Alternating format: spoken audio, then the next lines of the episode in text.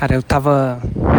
Eu tava pegando um avião para São Paulo agora, num casamento, num casamento de um grande amigo meu.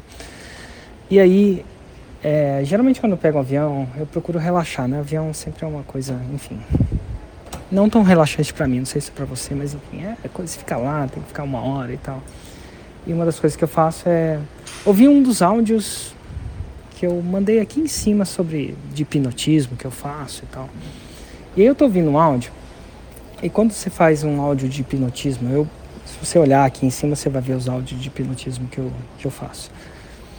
É, geralmente quando você é hipnotizado e o cara planta uma sugestão na sua cabeça, é, você não fica ligado na sugestão, justamente porque você fica ele planta mais no subconsciente, está em grande estado de relaxamento e acaba não plantando essa sugestão, né?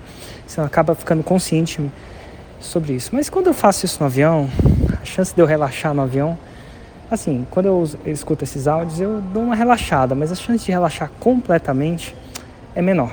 Então, basicamente, eu ouço o que o cara fala. E no áudio, nesse áudio de hipnotismo, nada que você precisa saber desse áudio, não. Se você tiver visto três ou quatro aí para cima, você vai, vai entender mais sobre isso. Que ele acaba plantando, plantava sugestões na minha cabeça, eu uso muito esse áudio. Ele falava assim: toda vez que você encontrar um desafio, se pergunta: será que alguém com as mesmas limitações que você teve esse desafio e superou esse desafio? Será que alguém com as mesmas ou mais limitações que você teve esse desafio e superou esse desafio? É engraçado isso, porque eu escutei esse áudio tantas vezes nos últimos, sei lá, desde 2005 eu escuto esse áudio. Muito tempo. E eu nunca tinha percebido que essa sugestão estava lá. Mas parece que esse é o meu moto de vida, assim, meu, meu lema de vida. Por várias vezes. Todas as vezes. Todas não, talvez eu esteja exagerando. Por muitas vezes. Quando eu senti que eu estava tentando fazer uma coisa e não estava conseguindo. Era esse tipo de coisa que me levava para frente. Meu primeiro 6 em 7 foi por causa disso. Eu vi a senhorinha lá, bolinha. Eu duvidava que eu conseguia fazer um 6 e 7 no primeiro momento. Aí vi uma senhorinha com muito mais limitação que eu, fazendo a desgraça do 6 em 7. Eu fui lá e falei, cara, se ela consegue, eu consigo. E por várias vezes isso aconteceu.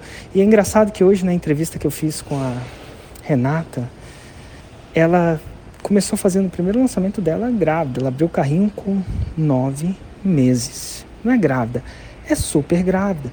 O segundo lançamento, que foi, acabou sendo um clássico, o bebê estava recém-nascido. Chama Hugo, inclusive. Recém-nascido, o bebê. E durante a entrevista ela falou assim, cara, durante uma das suas, das suas palestras, alguma coisa desse tipo, você mostrou o exemplo da Olga. A Olga é a mulher que fez seis em sete é, durante a pandemia, com três filhas pequenas, duas doentes, sem ajuda. Ela estava divorciando depois de 18 anos de casada. Não era tipo aquela mãe que tinha várias ajudas, não. Ela fazia a parada na madrugada quando uma dormia, entre uma dormia e a outra acordar. E, ela, e a Renata, que é que eu entrevistei hoje, falou: Cara, quando eu vi o estudo de caso dela, eu falei assim: Nossa, se ela conseguiu fazer, por que, que eu devo desistir? E ela não desistiu e fez 6 em 7 dela. Tá lá, tava lá na entrevista. A, a moral da história para você é a seguinte. Dica. Se eu posso dar uma.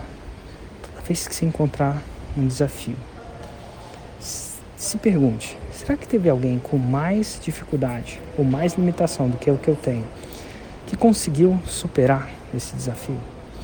E sinceramente, talvez a resposta não venha para você rápido.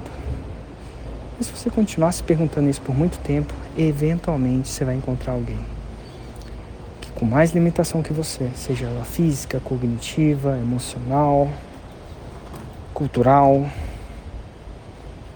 conseguiu fazer. E de repente é nesse exemplo que você vai se segurar. Você vai se perguntar: se ela conseguiu, eu também consigo. Afinal, nós dois somos filhos de Deus, porque ela e não eu é uma pergunta que eu me fiz várias vezes. Em momentos difíceis, foi essa pergunta que me fez continuar. Fica a dica.